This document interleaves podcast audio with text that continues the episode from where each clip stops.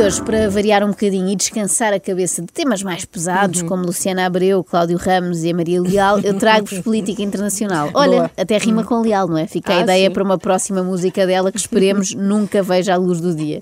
Bom, vamos a isto. Já ouviram falar do Lava Jato, certo? Já, com certeza. Além de ser em nome da empresa de lavagem de automóveis, lá está, é também um mega processo brasileiro que tem mais a ver com lavagem de dinheiro, uma espécie de elefante azul para notas e moedas. Sim, lá porque o dinheiro é sujo, não quer dizer que tenha de andar com mau aspecto por aí, não é? Pode ser lavadinho.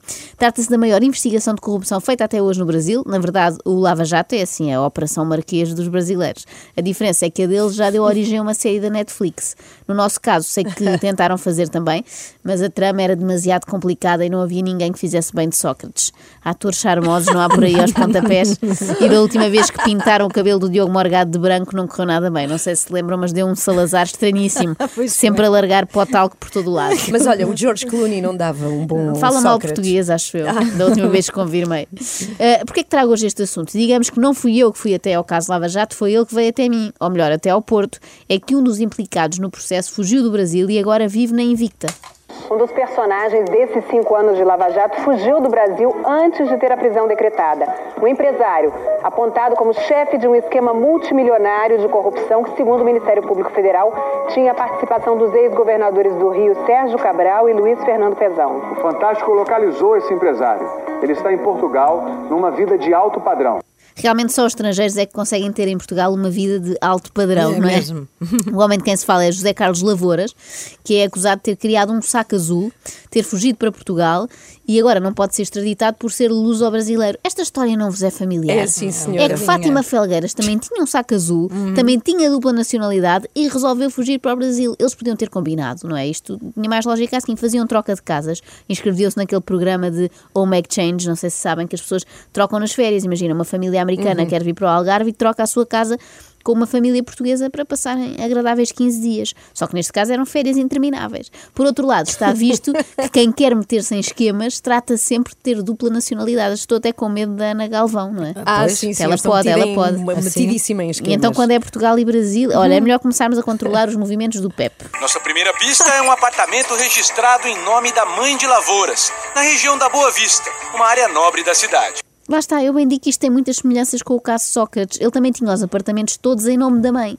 Estes filhos são o sonho de qualquer mãe. Dão-lhes tudo sem pedir nada em troca, pelo menos até ao dia em que lhes ligam a pedir que elas paguem a fiança da prisão. A aparência é diferente dos tempos em que ele vivia no Brasil. O empresário parece mais magro, deixou a barba crescer e usa óculos o tempo todo. Isto sim devia ser notícia. Homem muda-se claro. para o Porto, terra das francesinhas, das Sandes da Casa. Guedes e dos cachorrinhos do Gazela e, no entanto, não engorda. É impressionante. Não é? Sim, sim, sim. E José Carlos Lavouras teve duas vezes a prisão preventiva decretada pela Lava Jato. Uma vez na Operação Ponto Final e outra na Operação Cadeia Velha.